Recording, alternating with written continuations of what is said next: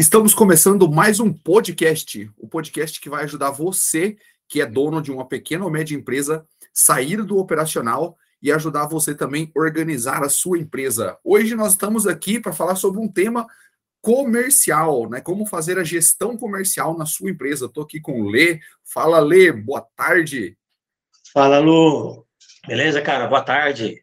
Beleza. Bora lá falar sobre esse assunto aí que base, né? É base, é porto seguro de qualquer empresa, venda. A gente quase não gosta de falar desse tema também, né, Lê? Sobre vendas. Quase nada, né? legal, legal. Ô, Lê, eu vou começar aqui esse tema, tá? Falando, fala, contando uma história aqui, tá? Eu fui, eu fui pro evento do, do Érico Rocha no final do, do mês passado, e eu fui, eu, aí eu fiquei num hotel lá em Brasília, né? E fiquei num hotel. E do hotel até o evento ficava mais ou menos ali é, uns 4 quilômetros até o evento. E aí eu tava pedindo Uber para ir no evento. E aí, como eu gosto de conversar com as pessoas, né? Peguei o Uber. E aí o rapaz que estava dirigindo, eu comecei a puxar assunto com ele, fui conversando. E ele me falou assim que ele tem uma empresa. Ele tem uma empresa e eu pensei assim, poxa, o cara deve ser autônomo, né? Porque ele tá fazendo Uber. E ele falou assim, Luciano, eu tenho uma empresa, só que eu tenho eu tenho três colaboradores. Porque eu perguntei, né, ele falou, três colaboradores. Eu falei, caramba, cara, e você tá fazendo Uber por quê? E aí, olha o que ele me falou. É, Luciano, tem vez, cara, tem meses que tá meio fraco de serviço, de demanda, e aí eu faço um Uber para complementar a renda, para não ficar parado. E quando eu tenho bastante demanda, cara, eu fico na obra o tempo todo, junto com os meninos, fazendo a, a instalação, a manutenção, né? Ele trabalha com sistema de. aquele sistema de é, irrigação para jardim. E eu falei, ah. e eu falei assim: é, o nome dele é Renato, né? Eu falei, Renato, Cara, mas é, você é o dono da empresa, cara, você já tem três colaboradores. Você já passou pela etapa um da empresa, né? Que a empresa é o show de um homem só. Você já conseguiu colocar três uhum. pessoas embaixo da sua asa, cara. Você tem que focar mais em vendas, né? Como que você, como que você capta os seus clientes hoje, né? E aí, Lê, ele me deu uma resposta que a maioria das, das pequenas e médias empresas normalmente é, utilizam dessa resposta. Ele falou assim: olha, hoje os meus clientes eles vêm tudo por indicação. Né? Então, eu, eu normalmente eu presto um serviço para um cliente, o cliente gosta, ele indica para um irmão, indica para um parente, e a gente vai fazendo as nossas vendas dessa forma. E eu falei para ele assim: olha, mas você não tem nenhuma maneira de, de. Você nunca pensou em criar um sistema que possa te trazer clientes, que possa te trazer leads, que possa te trazer pessoas interessadas? E aí ele falou assim: cara, nunca pensei nisso, não. Nunca pensei, não. Então, olha a importância que tem da gente falar sobre a área comercial, né, dentro das empresas, porque você imagina um, uma pessoa que já tem uma empresa, que já tem três colaboradores, tendo que fazer Uber para conseguir é, fazer com que as contas fechem, né? É verdade, né, Lu? Cara, é, eu, eu vivi, eu passei muito por uma fase de contar bastante com a networking, é, com rede de relacionamentos, com indicações. A gente precisa entender, cara, eu passei por isso, hoje existe alguns pilares que a gente adota aqui dentro da agência, é, trazer quais são os canais de captação para geração de demanda de leads, de clientes potenciais dentro da agência. A parte de, de indicações, rede de networking, de familiares que a gente tem, é válido, tá? Sem problema nenhum, isso é importante, mas eu não posso depender somente disso, porque senão eu vou precisar ir fazer aí alguns bicos, como no caso esse cara que faz bico de Uber. Eu preciso ter outros canais de captação de leads, uma campanha, colocar uma rede social para funcionar, me posicionar, gerar uma autoridade para fazer uma determinada aí ação para trazer pessoas interessadas a me contratar, a conhecer o meu serviço. É uma forma eu preciso criar, né, tem toda uma, é, é, várias opções, eu posso criar uma landing page onde eu coloco lá um formulário e trago uma captação também através desse formulário, um cadastro de pessoas interessadas pelo meu serviço. Networking, quando a gente fala, tem uma diferença, eu acabei citando aqui networking e rede de conhecidos familiares, é muito diferente. Networking É você estar envolvido realmente, a própria palavra né, vai, tá traduzindo de forma literal, são contatos de negócios, são contatos de trabalhos. O quanto ele tem de contato de trabalho, ele se envolve em um grupo de BNI, são né, empresários, encontros que acontecem, ele se envolve em algum tipo de evento, aonde as pessoas que vão lá nesse evento são empresários, então, ele precisa estar inserido, ele precisa criar outros pilares de captação para geração de demanda e de leads na empresa dele. Senão, ele vai continuar realmente. Isso é muito incerto, né? Você só depender de indicação. Você só depender da sua rede de relacionamentos social. Isso é muito incerto. Uma hora acaba. Acaba. Ah, uma hora acaba. Além de acabar, assim, uma coisa é acabar, outra é você trazer pessoas que têm liberdade com você e não querem pagar aquilo que realmente você vale. Porque pela proximidade de amizade, de parentesco, talvez exista aí até uma choradela, né? Pô, você é amigo, pô, você é primo, não vai né, faz mais barato. E aí você não tem você vai ter que enfrentar esse tipo de situação também. Olê, e eu vejo também, assim, é, justamente por ficar dependendo né, de indicação, não é uma coisa que você consegue medir, por exemplo, assim, ah, eu vou aumentar o meu faturamento esse mês em 20, 30%, tá? Então eu vou, vou aumentar as indicações, vou aumentar as, as referências qualificadas que eu recebo, né? Então, quer dizer, você fica, você tá levando meio que é, a Deus dará o seu negócio, né? Você tá levando o negócio ali no banho-maria sem saber o que, que vai acontecer para os próximos meses. Por quê? Porque você não tem, você não tem, se você só depende de indicação, você não tem é, capacidade de influenciar para que aquele negócio te gere mais é, clientes interessados, mais pessoas interessadas para você fazer a venda, né? Então eu vejo aí um grande problema nesse sentido. E no caso do Renato, ele faz Uber para conseguir é, pagar as contas. Só que quantos donos de empresa, Lê, que quando a conta não fecha, quando o negócio não está fazendo ali as vendas que pelo menos deveria fazer para pagar as contas, para crescer com solidez, esses donos de empresa que eles fazem, ah, desliga, sai desligando as pessoas, né? E às vezes, ao invés de desligar, por exemplo, é, um colaborador lá para reduzir os custos, às vezes ele desliga até a própria área comercial mesmo, quando não está aumentando as vendas, né? Quer dizer, são pessoas que estão ali dentro da empresa que poderia fazer uma força de vendas, de trazer mais pessoas qualificadas para o negócio para tentar fazer uma venda, né? Não, ele acaba desistindo daquilo ali, né? Eu conheço a, alguns empresários que eu tenho conversado bastante, que me falou assim, Luciano, olha, eu tentei montar um departamento comercial na minha empresa, só que a pessoa não conseguiu vender, cara, não conseguiu vender, pelo menos é, aquilo que eu esperava. Então eu normalmente é, eu fiquei ali, dei um tempo, tal, até que eu desisti, cara, de ter uma área comercial. Eu desisti. Eu mesmo vou e faço essas vendas, né? E eu falei para essa pessoa assim: por que que você desistiu? Exatamente por que que você desistiu? E ele falou assim: ó, ah, cara, eu desisti pelo seguinte motivo.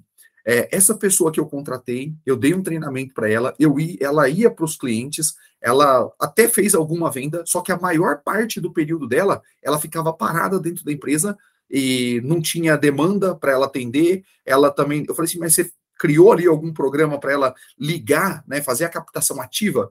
Ah, eu não tinha ideia do que fazer, cara. A pessoa ficava parada, eu acabei desistindo dela. Eu falei, poxa, como demanda pouco tempo da área comercial, então eu mesmo vou fazer. Só que aí o que acontece? Às vezes eu tenho grande demanda em outras partes aqui da empresa e eu acabo atrasando de enviar o orçamento para o cliente, ou seja, eu acabo perdendo vendas. Então, Lê, eu vejo que assim, é, justamente por não saber fazer a gestão comercial, ou seja, a, o camarada que tem uma empresa, ele não tem a clareza de como que ele vai trazer essas pessoas para o negócio dele e exatamente do que, que ele precisa medir ali para saber se esse trabalho está sendo bem feito pelo departamento comercial. Então, por não ter essa clareza, eu vejo que muitas vezes o dono da empresa ele desiste de ter um departamento comercial. E como você mesmo fala, né, Lê, o departamento comercial, é, as vendas, cara, é o motor da empresa. Se não tiver vendas, a empresa ela não ela não sobrevive, né? Então a gente primeiro pensa em vender, pensa em crescer e depois a gente vem organizando a empresa, vem organizando os processos, mas na medida que a gente vai aumentando o quê? As vendas, que a gente vai conseguindo pagar os boletos, né? Então isso é muito muito importante. Por isso que eu quis trazer esse tema aqui para a gente falar um pouquinho sobre os processos, sobre o que olhar, né? Quando a gente fala sobre vendas, meu, o que, que eu posso olhar? né? Porque uma coisa é, é o dono da empresa tem ali ele mesmo fazendo atividade, né? Então, quando ele mesmo está fazendo atividade, ele se divide entre outras atividades que a empresa precisa. Né? Então, uma parte, talvez 20, 30% ali está em vendas, mas tem uma parte que está lá na, na, na execução, ah. tem uma parte que está no financeiro, então ele está se dividindo. Quando ele coloca uma pessoa, né, ele não sabe o que cobrar. E como ele não sabe o que cobrar, ele acaba desistindo porque ele acha que a pessoa está parado dentro da empresa, de braços cruzados, e não tem o que fazer. Né? Isso acontece muito. Nós já falamos aqui em algumas outras edições aí do, né, do, do Pod Turbo, é, é natural que todo empresário, ao iniciar um negócio, principalmente os pequenos e médios, iniciar pensando no resultado. Eu preciso gerar resultados, porque eu preciso me sustentar. Acabei de ser, sei lá, ficar desempregado, eu tenho que né, pagar boleto, eu preciso sustentar minha família. Então, ele vai, abre um negócio, começa alguma coisa com o primeiro foco de gerar resultado e normalmente é eu empresa. Só ele ali, ele não tem às vezes nenhum CNPJ. Legal, ele parte, começa a vender, começa a gerar resultado e a demanda vem de uma forma que ele vai né, mais agressivo, mais buscando no porta a porta, contatos que ele tem, bacana. As pessoas têm a tendência, esses empresários têm a tendência de não se preocupar depois com os dois outros pontos que são importantes, que é processos e pessoas. Aí, o que, que acontece? Cresci, começo a ter uma venda, eu preciso colocar pessoas para dentro. Uma secretária, alguém para gerenciar os atendimentos, uma proposta, mas eu não criei processos ainda. Normalmente, o que as empresas, os empresários fazem é traz pessoas, não pensam no processo. E aí, quando está tudo muito bagunçado, começam aí sim perceber, pô, agora eu preciso de processo, tá? E não tem nada de errado a pessoa pensar no foco primeiro das vendas do resultado. Mas por que não, agora nesse momento, antes de eu pensar somente em pessoas, colocar pessoas para dentro sem treinamento, sem qualificação, sem organizar e sem dar um processo, eu preciso pensar no processo antes. Então, nesse ponto, um cara como esse, ele já deve ter a empresa dele há algum tempo, ele já deve ter passado pelo, pela fase, como você disse, da sobrevivência dele, de ter que gerar um resultado de venda. Ok, Agora ele precisa manter uma recorrência, ele precisa ter uma previsibilidade. E você só consegue uma previsibilidade hoje se você tiver canais de demanda, de geração de demanda de leads para você, de clientes para você, de potenciais clientes para sua empresa. Se você não tiver uma recorrência, um, alguns canais, pilares de geração de demanda, você não vai conseguir criar uma previsibilidade. E aí a gente começa a falar pensando no quê? Para cada quantos clientes eu preciso gerar de demanda, quantos nomes, quantos leads eu preciso gerar de demanda, que eu consiga converter em uma proposta, em uma negociação, em uma reunião, que dali eu consiga converter de fato em uma venda, em um resultado final. Eu preciso ter esse número na cabeça, porque todo mês eu preciso gerar esse número. Para cada 100 clientes lá na ponta eu converto dois, três, duas, três vendas efetivas, pô, mas três clientes aqui no meu ticket médio, considerando meu ciclo de vida, né, meu ciclo de venda, que às vezes é uma negociação que não é rápida, pode ser que aconteça aí dentro de alguns dias, às vezes meses. Cara, eu preciso então gerar de contatos para minha empresa 200, porque três clientes de, né, de conversão final não vai, não vai pagar minha conta, dependendo do ticket médio que eu vendo. Então, eu preciso gerar quanto? Esses números que o empresário começa a ter necessidade de é, colocar como meta, colocar realmente isso como objetivo para ele alcançar. Senão, ele vai continuar das duas, uma, ou ele vai continuar nessa vida dupla, Uber mais a empresa dele, ou ele vai escolher que a empresa dele está difícil vender, fala, pô, no mercado está ruim, vou voltar, vou ficar somente com Uber, que eu não preciso me preocupar, o cliente vem até mim, né?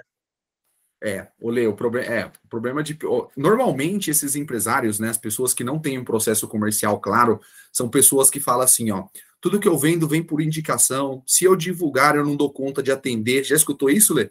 Lógico. Não preciso mais de cliente, né? Já tá bom quanto de cliente eu tenho.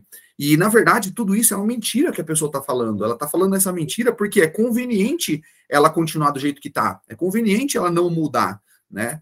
E pensa no seguinte, Lê, os, os donos da, de, da empresa, quando eles têm essa, esse tipo de fala, eu fico imaginando os colaboradores que estão ali dentro, né? Porque se a empresa não está crescendo, o colaborador ele fica dentro do negócio ali, ele não enxerga também oportunidade de crescimento. Quer dizer, uma empresa que não está crescendo, a energia das pessoas ali não é boa a energia. Né? Principalmente se eu não tenho processo, a gente já vai, a gente vai começar a falar aqui sobre o que, que a pessoa tem que medir, mas se eu não tenho processo, se eu não, não meço, a, a, se eu não, não controlo as variáveis né, que eu tenho influência, que eu posso controlar para aumentar minhas vendas, se eu não ajo em cima disso, o que, que vai acontecer? No final do mês, às vezes o resultado não está tão bom assim, e a escolha que eu tenho a fazer é uma escolha que, que só resta ela, que é reduzir custo, que é desligar pessoas, que é cortar pessoas do time. Né? Então, é, é legal a gente pensar em começar a mudar isso daí, né? Eu costumo dizer o seguinte, Lê, quando eu escuto essas, essas, esses tipos de mensagem dos donos de empresa, eu penso assim, ó, é, se, se essa pessoa já tem um caixa para pelo menos seis meses, para não precisar trabalhar, não precisar fazer nada, para se manter durante seis meses. Se ele tem um caixa para isso, até faz sentido ele falar que ele não está precisando de mais cliente, que ele está que é do jeito que tá já tá bom, que ele não precisa divulgar, porque senão ele não vai dar conta, até faz sentido. Se ele tiver um caixa para suportar seis meses sem venda, pagando todos os colaboradores sem demitir ninguém, pagando aluguel, pagando tudo, tudo, todo o custo fixo da empresa. Agora, se ele não tem esse caixa para suportar seis meses, ele está contando uma mentira para ele mesmo. Se ele falar assim, ah, se eu vender mais eu não dou conta. Isso é uma mentira, é uma balela. Por quê? Se você não vende, se você não dá conta, contrata mais pessoas, treina as pessoas e bota para trabalhar. Agora, uma coisa é, será que eu estou vendendo pelo preço certo? Porque se, se, você não, se você vende, aumenta a sua demanda e aí você não consegue contratar ninguém, né? Talvez também tem que olhar o preço ali, porque às vezes vender por vender é melhor não vender. Também tem que tomar cuidado com isso, né? Então são aí alguns, algumas coisas que a gente escuta, né, no mercado aí que é. Essa que questão gente... da mentira eu gostei, porque é, é muito sabotador que o empresário hoje se coloca. Se você tem caixa, eu não posso vender, porque, cara, vende primeiro. Né? Um, um mentor falou para mim recentemente, cara, tem que vender primeiro, porque isso é porto seguro, isso te garante, isso te dá previsibilidade. Vai dar uma bagunçada no início? Vai mas não dispense venda. Depois você organiza. Aí você tem uma ideia de quanto você realmente tem de sobra em relação a você precisar contratar mais uma pessoa, ou aperta o que você tem, mas o que é importante é você ter folga, é você ter caixa, é você ter previsibilidade daquilo que você vai ganhar. Senão, não tem como. Cara, quais são os riscos de clientes quebrarem contra, é, e rescindirem o contrato da venda que você fez? Quantas, qual o risco de inadimplência? Então, você fala assim, pô, eu tenho caixa para seis meses, o cliente que está aqui, eu tenho uma recorrência de contrato, dura seis meses, eu não preciso contratar ninguém, nem posso contratar ninguém. Se entrar mais um cliente, eu estou perdido. Se entrar mais um contrato, eu estou perdido.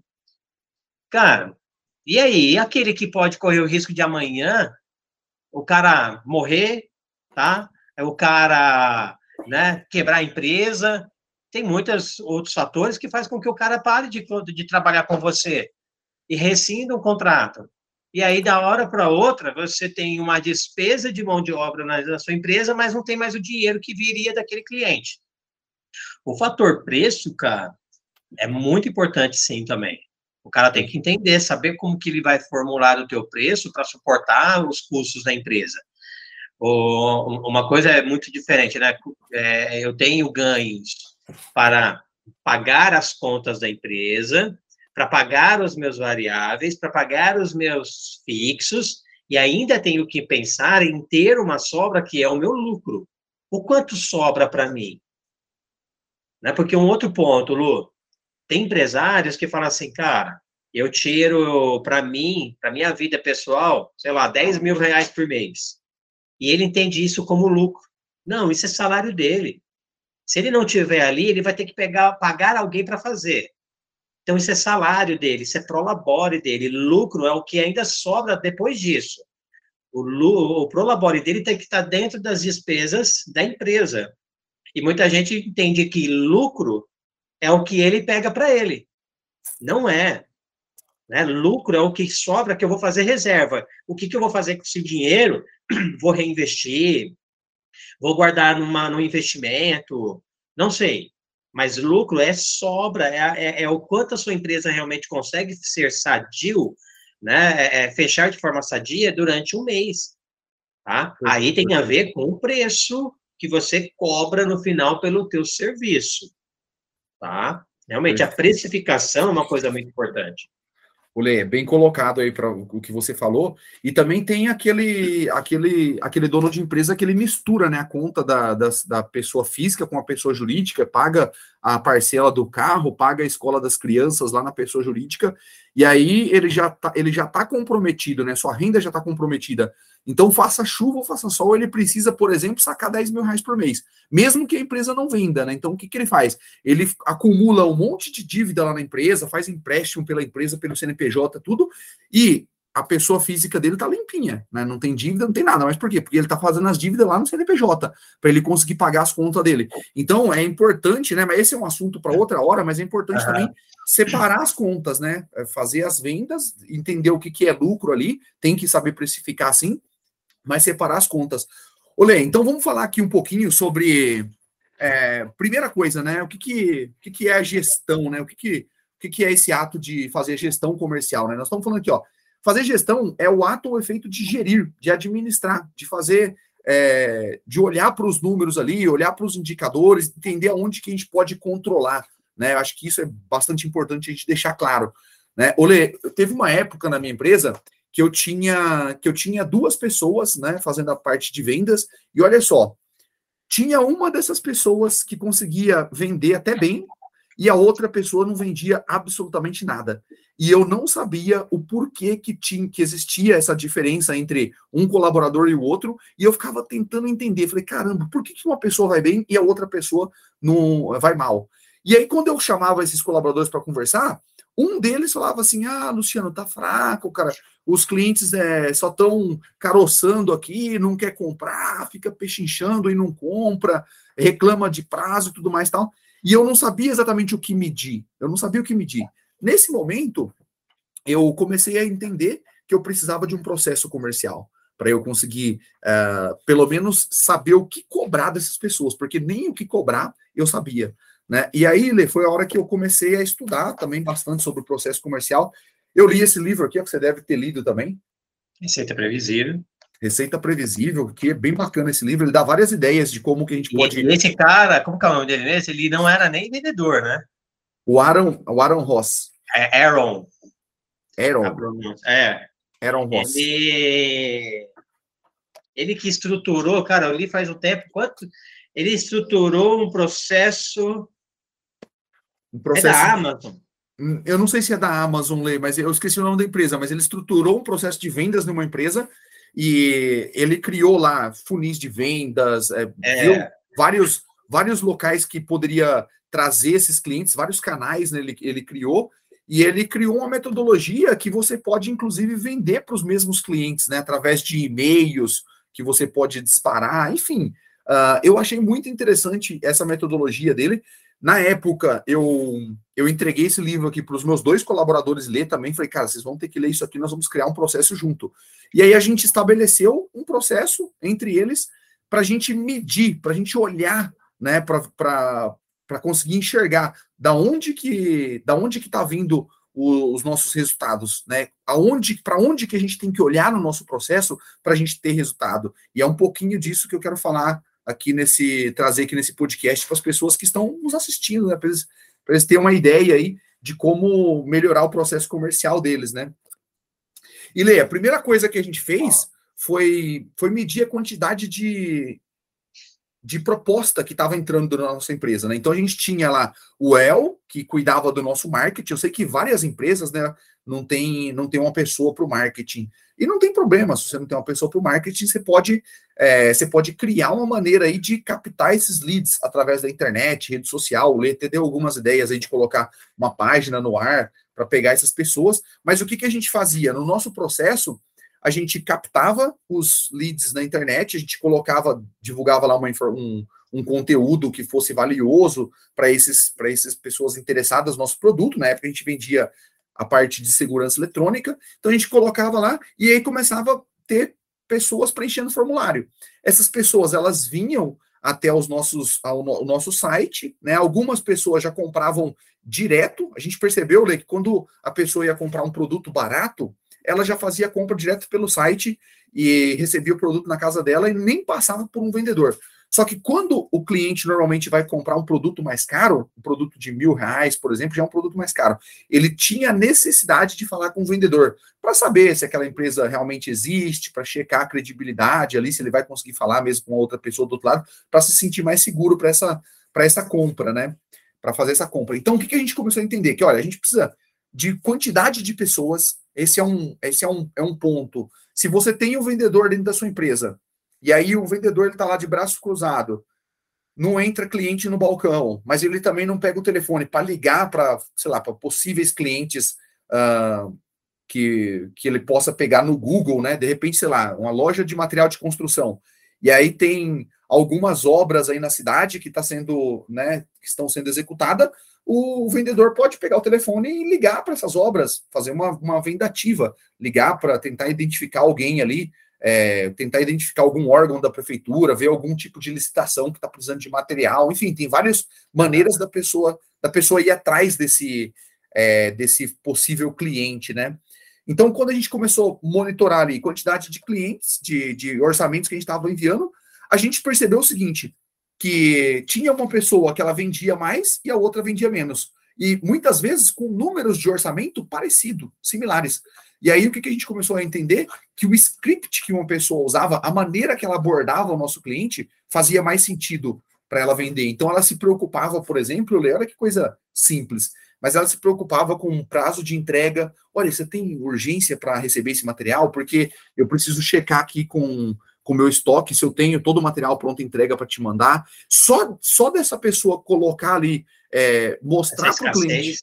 Exatamente, mostrar para o cliente que ela estava preocupada se ela vai conseguir atender bem o cliente, o cliente já tinha ali uma aceitação melhor. Né? E a outra pessoa que mandava, simplesmente pegava uma lista de material e mandava o orçamento para o cliente sem fazer pergunta nem nada, ela tinha menos, menos aceitação, menos aprovação. Né? Então a gente começou a perceber isso aí. Então o que, que a gente fez? A gente padronizou um script, né? E quando eu falo de padronizar um script, não é, por exemplo, não, não tem que ser engessado. algo robótico. Exato, não pode ser algo robótico, né? Não pode ser engessado. Porque você imagina, todo, todo cliente que chega, aí o colaborador fala assim: é, o senhor é, aceita, não sei, um é, Atendimento não. de fast food em shopping. Isso né? Você vai ao fast food no shopping, ele já tem o script ali memorizado, você parou na frente dele, e aí vem toda, para não citar nomes aqui. Lu, todo Oi. processo de venda, ele precisa ter uma jornada. A gente precisa visualizar qual é a jornada, e para cada produto, serviço, para cada segmentação, existe é, algo mais particular daquele, né, daquele segmento, tá? Personalizado. Mas eu preciso olhar e entender qual que é a jornada, a vida, né, o ciclo de venda daquele negócio, tá? Aí eu com isso eu monto o funil. Para eu entender qual que é minha taxa de conversão, para quanto para cada venda fechada que eu realmente assino um contrato, de quantos clientes eu preciso lá no topo de funil, são algumas métricas, alguns números que eu preciso para qualquer empresário, já começo a ter que entender isso, olhar para isso. Então, para cada venda, eu preciso de 10 clientes no topo do funil, para cada venda, eu preciso de 100. E como é que está funcionando a cadência disso? Tá? Então, se eu coloco no topo do funil 100 pessoas, quem qualifica? Eu, eu, eu tenho um pré-vendedor, eu tenho um SDR, Eu tenho um cara que vai fazer uma qualificação dessa pessoa que acabou de se cadastrar, de fazer um primeiro contato aqui na empresa. Tá, eu fiz essa qualificação. Quantos destes lá do topo de funil eu estou jogando para o nível depois? Para uma possível abertura de negociação, para uma reunião de levantamento de necessidades, para uma proposta depois, meio de funil, para uma reunião de negociação, para depois eu ir para fechamento. Eu tenho esse processo montado, quantas pessoas eu preciso, né? Qual é o meu percentual de cada nível? Meio, é topo, meio e fundo de funil. E ainda nesse Inter aqui, no meu processo de venda, para você ter uma ideia, eu tenho cinco níveis de, no processo de funil. Se divide entre topo, meio e fundo, mas eu preciso, normalmente passam por cinco etapas, desde a captação, tá? qualificação, reunião de necessidades, apresentação, negociação proposta, tá? E fechamento. Então, para cada tipo de negócio tem um modelo, você desenha conforme a necessidade. Então, esses números, esses números são importantes. A gente falou do Aaron Ross, tá? Eu quis puxar aqui, é, é da Salesforce. Então, ele era um executivo que foi chamado pela Salesforce e ele montou todo o processo de comercial, de captação, de receita previsível, né, de trazer cada vez mais cliente para esse topo de funil. Salesforce, para quem não conhece, é a maior empresa de CRM que existe no mundo.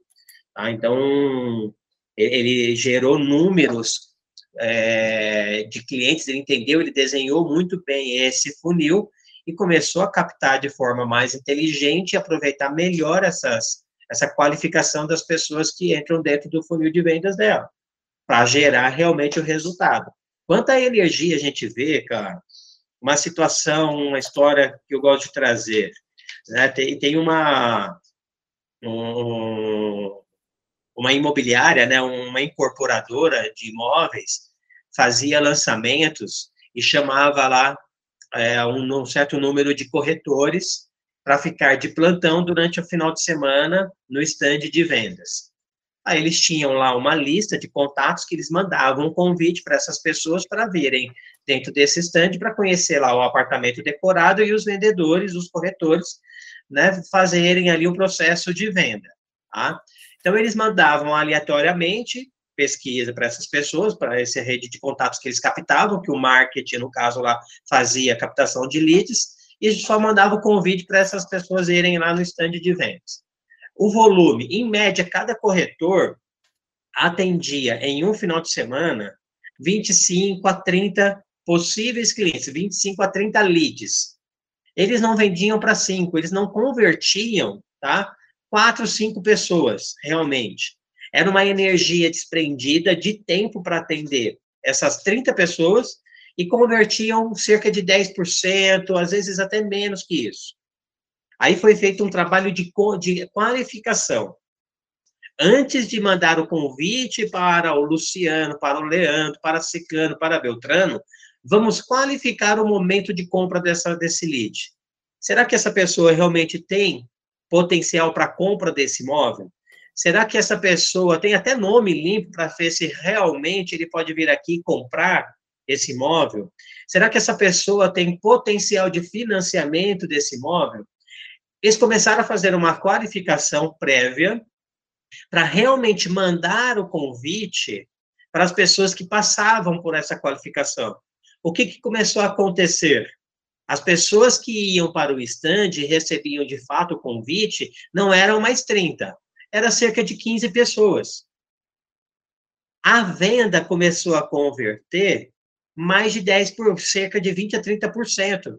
Os mesmos 4, 5 clientes que compravam antes passaram a continuar comprando ou até mais. Porém, você tem que pensar o seguinte: antes o vendedor, o corretor, desgastava uma energia para 30 pessoas.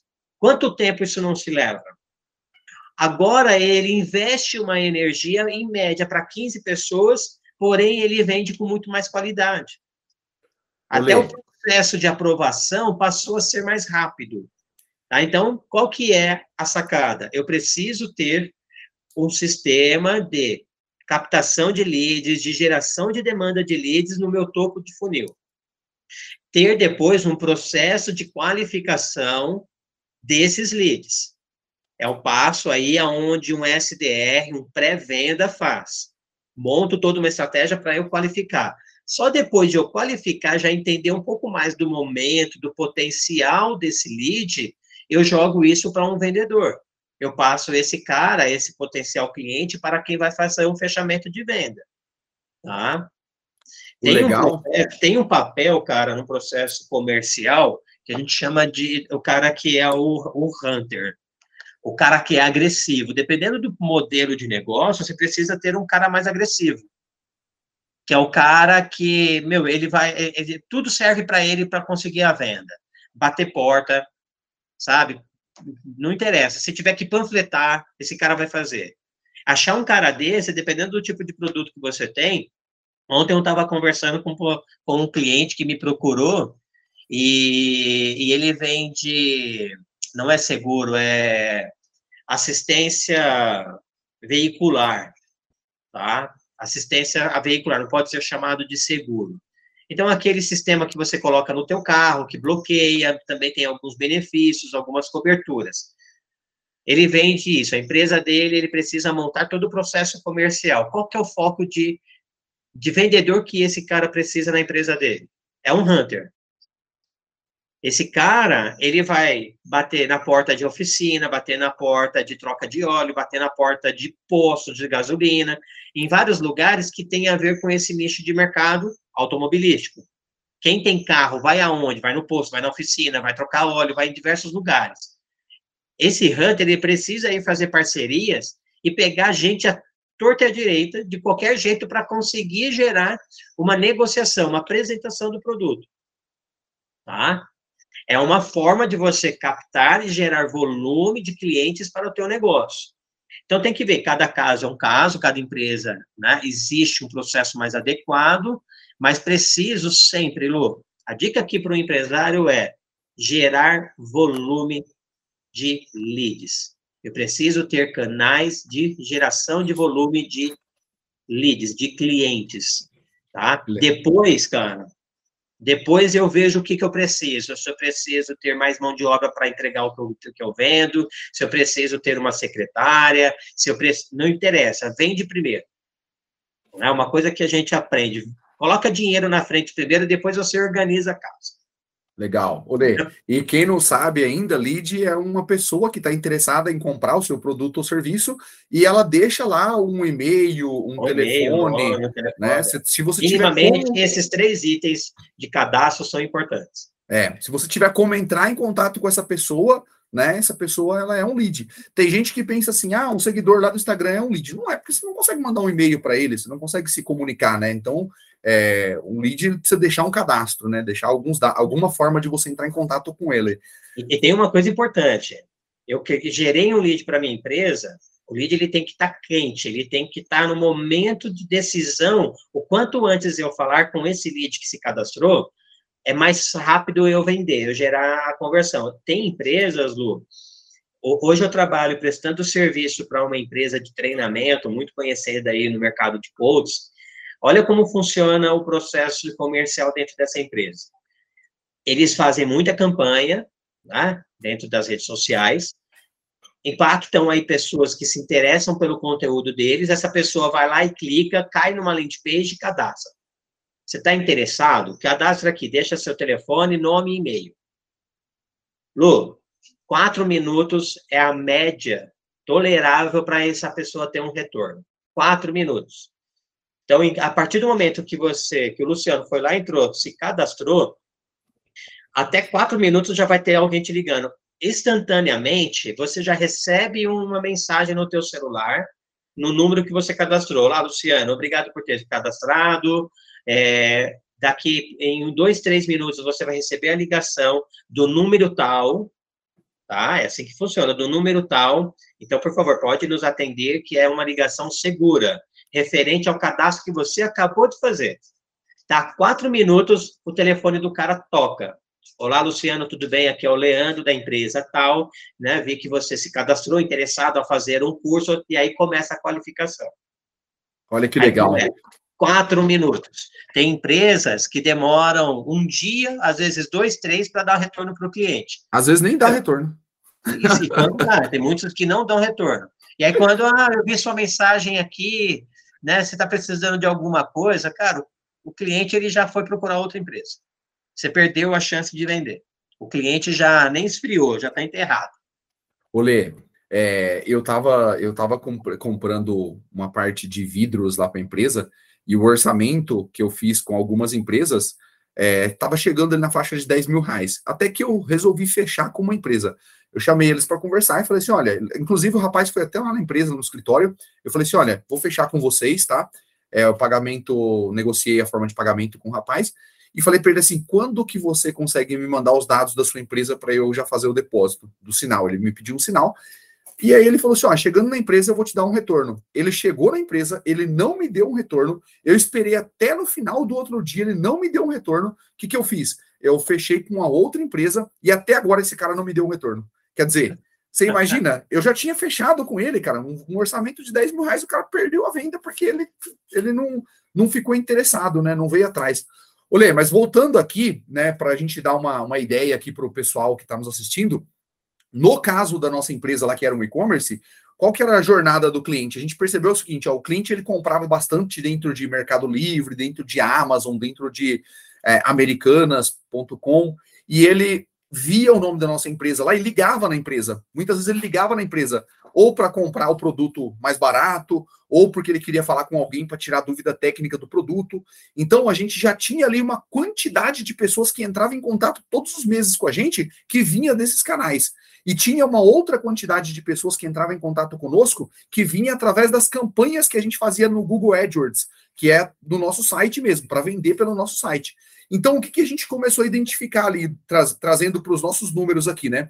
Quando o meu vendedor ele não vendia, não performava bem, e eu não sabia o que falar para ele, né? Eu ficava escutando a desculpa dele, ele falava assim que é porque o mercado estava ruim mesmo, porque o cliente não está comprando. E aí eu não sabia o que falar para ele, eu ficava escutando as desculpas dele e falava, pô, cara, mas tenta é, ligar, tenta fazer isso, tenta fazer aquilo. E a gente viu, viu que não estava dando certo esse modelo. Aí a gente pegou e falou assim: então tá bom, vamos estudar e vamos ver o que, que a gente pode fazer aqui. Então a gente deu, Lê, uma meta de envio de orçamento. Todo mundo do departamento comercial tinha que enviar no mínimo oito orçamentos por dia, no mínimo. Então isso ia dar mais ou menos, como a gente trabalha de segunda a sexta, ia dar uma média de 160 orçamentos no mês, tá? Mais ou menos. E aí o que a gente começou a perceber? Que para ele vender 100 mil reais, ele tinha que converter pelo menos 50% dessas propostas. Então, se ele, vende, se ele enviou se ele enviou 160 orçamentos, qual, qual que é a metade de 160 orçamentos? 80 orçamentos ele tinha que, que, que, vender. Se ele vendesse os 80 orçamentos, ele vendia mais ou menos mil, uh, 100 mil reais de, de venda no mês, né? E aí, o que, que, a gente começou, o que, que a gente começou a perceber, Lê? Que se a gente quisesse aumentar nossas vendas, ou a gente aumentava a captação de leads, ou seja, de pessoas interessadas no nosso produto, ou a gente melhorava o script. E aí a gente começou a melhorar o script ali, a maneira de como que ele se relaciona com o cliente, o que, que ele vai perguntar para o cliente, o que, que ele precisa verificar antes de, de entrar para as fases de, de, de, venda mesmo, de assinar o contrato. E a gente começou. É técnica a... de venda, né, Lu? Técnica de vendas. E a gente começou a perceber o seguinte: que a gente conseguiu melhorar o script em 5%. Ou seja, a gente estava convertendo até 55% dessas vendas. Então, Leo, o que, que acontece? Eu comecei a olhar para esse processo. Então, quando, quando o colaborador não estava batendo a meta, eu falava para ele assim, cara, quantos orçamentos você está mandando? Aí ele falava assim, ó, cara, tô mandando, tô mandando oito orçamentos no dia, né? Aí, se ele, se ele tava mandando oito orçamentos, opa, então calma aí, então a gente tem que olhar esse script, cara. Como que tá esse script, né? Aí, a gente olhava o script, ó, o script tá ok. Então a gente começava a voltar. A gente falava assim, ó, será que o lead está sendo bem qualificado? Será que, será que são pessoas que realmente estão no ponto é, na, naquela fase de decisão mesmo, de comprar decisão, esse produto. Uhum. Ah, o cara comprou sim, porque aí a gente começava a entender o que, que o cliente estava falando. Né? Toda vez que a gente perdia um orçamento, ele tinha que anotar. A gente criou lá um, um campo no Pipe Drive, ele tinha que anotar o porquê que ele perdeu aquele orçamento. Ó, eu perdi porque o preço está caro, eu perdi porque vai, a, o nosso prazo de entrega está mais alto, do, tá maior do que a concorrência, eu perdi porque o cliente estava desesperado e já comprou rapidamente em outro lugar. Então a gente começou a entender tudo isso. Lê, e cara, foi incrível. Por quê? Porque quando a gente começou a medir esses números, a gente já sabia que a cada oito orçamentos que ele enviava, ele ia fechar mais ou menos quatro orçamentos, que era, um, que era uma, um puta de um fechamento, um fechamento bom pra caramba, fechar 50% ali. E a gente ainda conseguiu melhorar isso, conseguiu fazer com que ele fechasse 55% mais ou menos. Até que chegou um mês que eu já não cobrava mais venda desses caras. Eu cobrava que eles seguissem o processo. Ou seja, se ele não enviasse é, oito orçamentos por dia, que vai dar uma média de 160 orçamentos por mês, se ele não seguisse o nosso script, que é o que, que ele iria falar com o cliente, se ele não cobrar, colhesse o feedback, porque uma coisa é, eu mando o orçamento, depois eu ligo para pegar um retorno daquele orçamento. Então a gente tinha até os prazos certos que a gente ligava para pedir o retorno. Né? Então, se ele mandou 160 orçamentos, a gente a gente exigia do colaborador que ele conseguisse falar com pelo menos sete pessoas que ele, que, que ele enviou o orçamento, né? Porque às vezes tem uma é. pessoa que pede um orçamento e ela não atende mais o telefone, você manda mensagem, manda e-mail e a pessoa não responde. Mas pelo menos sete pessoas ele tinha que conseguir falar. E quando a gente começou a monitorar tudo isso, Lê, a gente começou a colocar na planilha. E, meu, funcionou que é uma beleza. Então, até que teve um dia que um colaborador nosso, ele quase bateu a meta. Quase bateu a meta.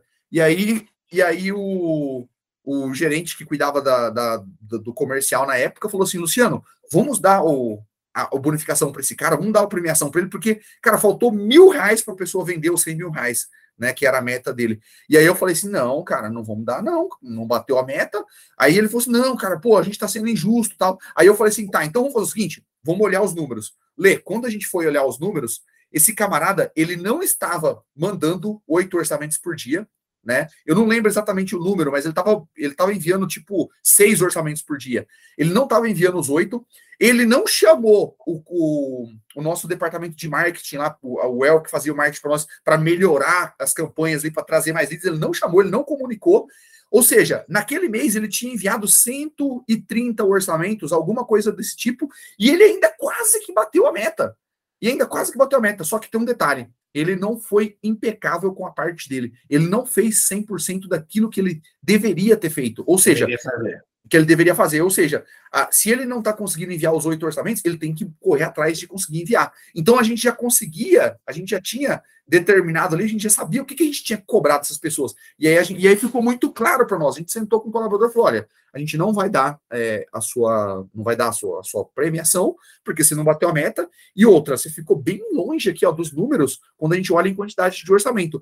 Só que ele aumentou a conversão dele, obviamente ele aumentou a conversão, só que ele não, só que ele não estava mandando seguindo o script, né? Seguindo ali. Ou seja, né, cara, se ele tivesse seguido, ele ia vender. É, os números, né? Os indicadores que vocês colocaram aí, ele não teria ficado pouca diferença para Morreu na praia, né? Morreu na praia. Então, Morreu Lê, na praia, né?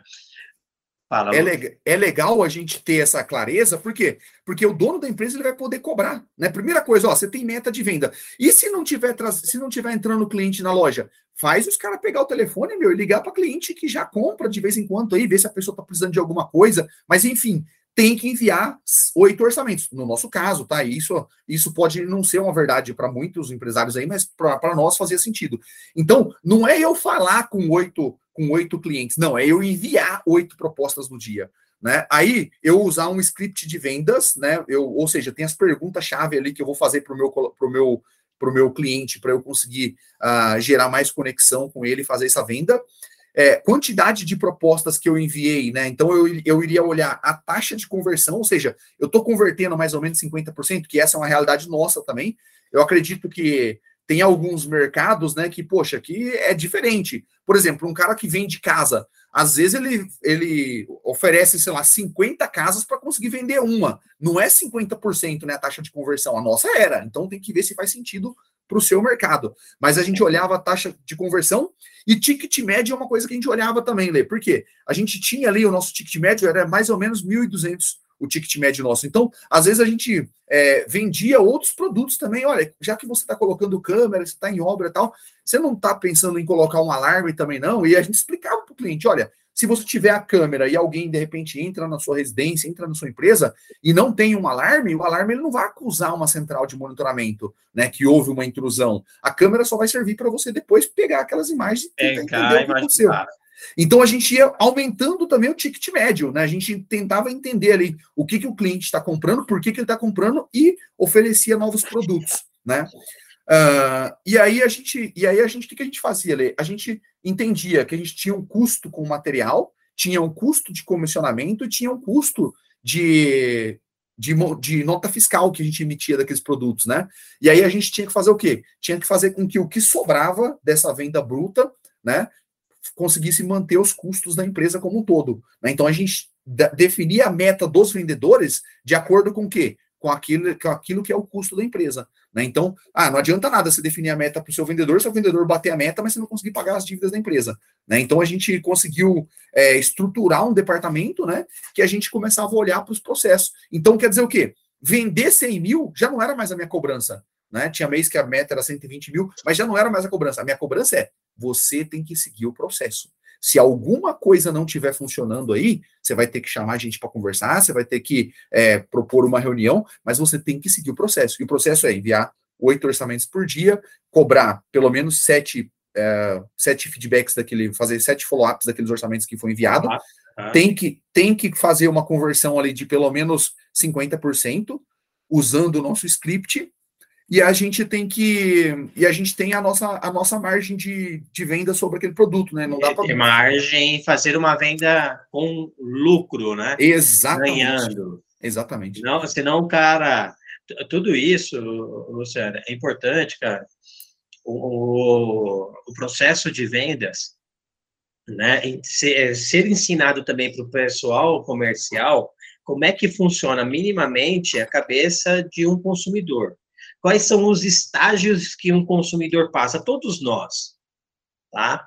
Todo consumidor, ele vai passar por esses estágios. Quais são eles? O primeiro deles é o estágio da tranquilidade. Todos nós não estamos é, é, nós somos impactados ou por uma ligação, ou por uma campanha, ou, sei lá, principalmente esse tipo de venda que ser, tem que ser mais ativo e não tanto passivo, que é uma coisa, o cliente vai até o shopping, entra numa loja, ele já está com intenção de compra ali.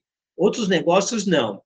Então, a maioria das pessoas está num estado de tranquilidade. Ele não faz ideia que ele precisa daquilo que você vende, daquilo que realmente está disponível no mercado para ele. Ele não faz ideia, ele não incomodou ainda.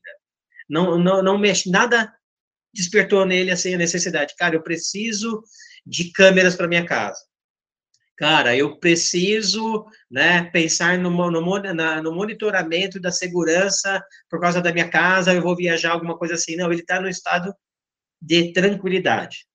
Aí eu começo a me incomodar, esse é o próximo estágio.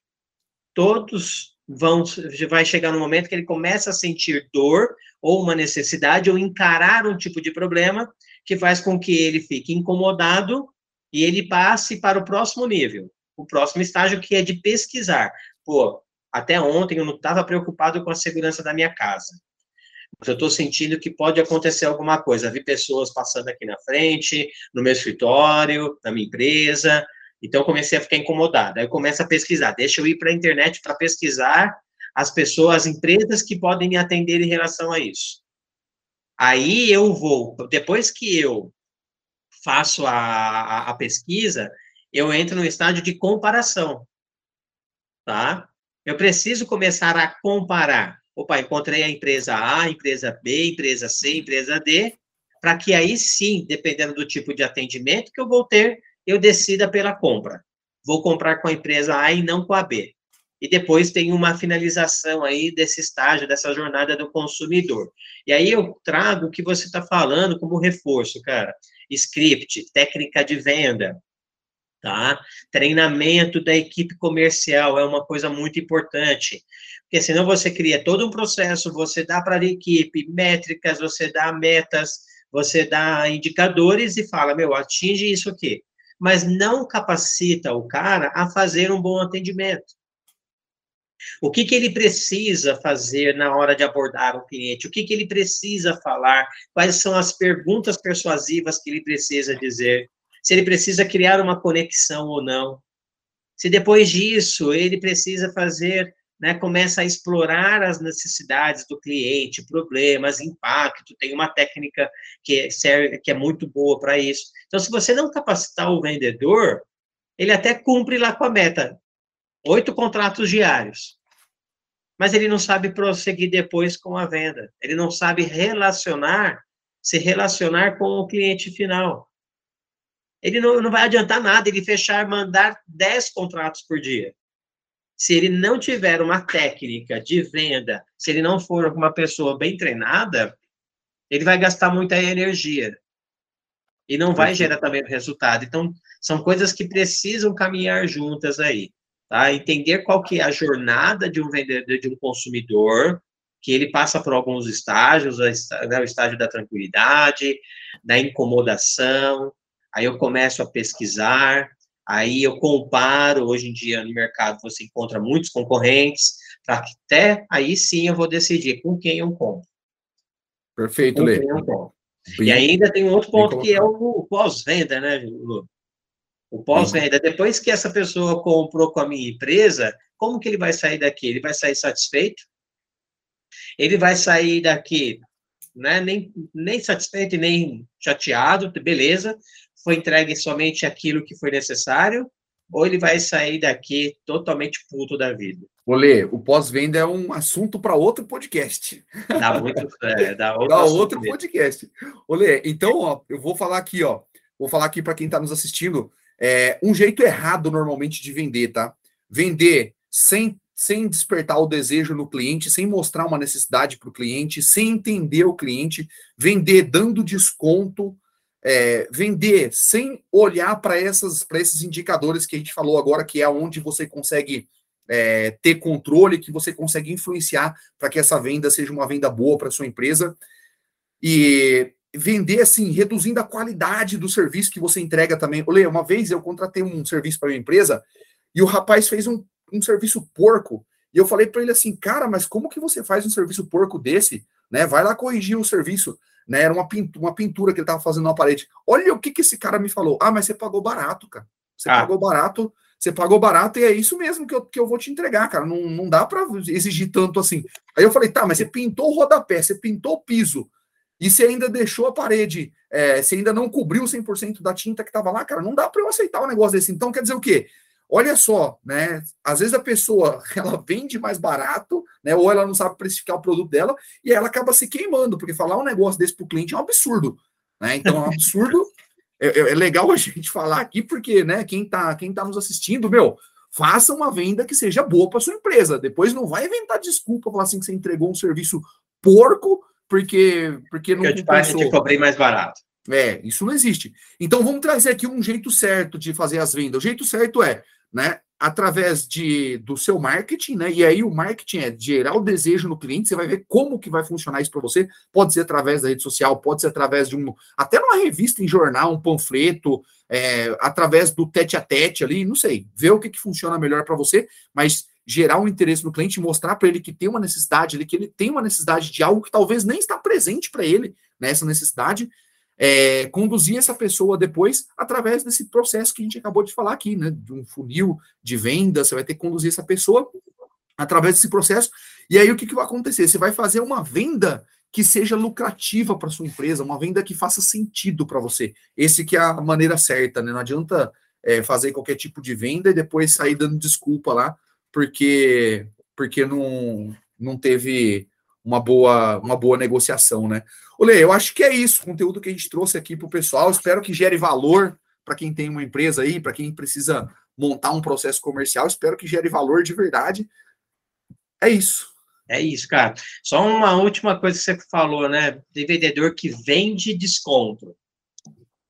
Cara, desconto você usa na parte da negociação, quando o cliente já está afim de comprar, já despertou interesse. É negociação, desconto não é produto. Desconto não pode fazer parte do seu serviço. Tá?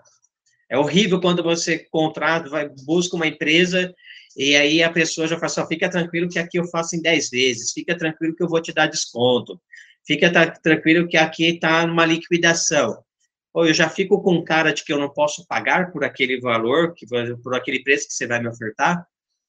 Tá? Então, esse tipo de argumento chama, é, é, é para negociação. E quando você entra na negociação, significa que você já obteve 99% do sim do cliente. Tá? E uma dica, uma última dica aqui, além desse comentário, Lu, crie uma matriz de objeções. Tá? Crie uma matriz de objeções. Simples, tá? É Excel. Quais são as objeções? Quando que normalmente isso acontece? De quais são as, as possíveis formas de eu contornar essas objeções? E coloque isso no quadro da empresa, treine o seu vendedor dessa forma. Cliente, nós temos várias objeções. É preço, é tempo, né? É parcelamento, mas muitas objeções que às vezes não são nem as verdadeiras, tá? Às vezes o cliente dá uma objeção que, na verdade, lá no fundo, ele não gostou foi de você e ele não viu o valor ainda naquilo que você está mostrando.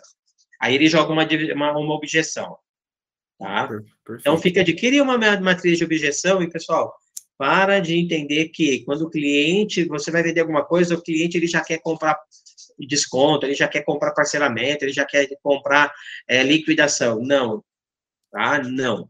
Ele quer comprar. Isso daí faz parte de negociação, ou seja, mais para o final da venda, do processo comercial. Olê, e às vezes, né?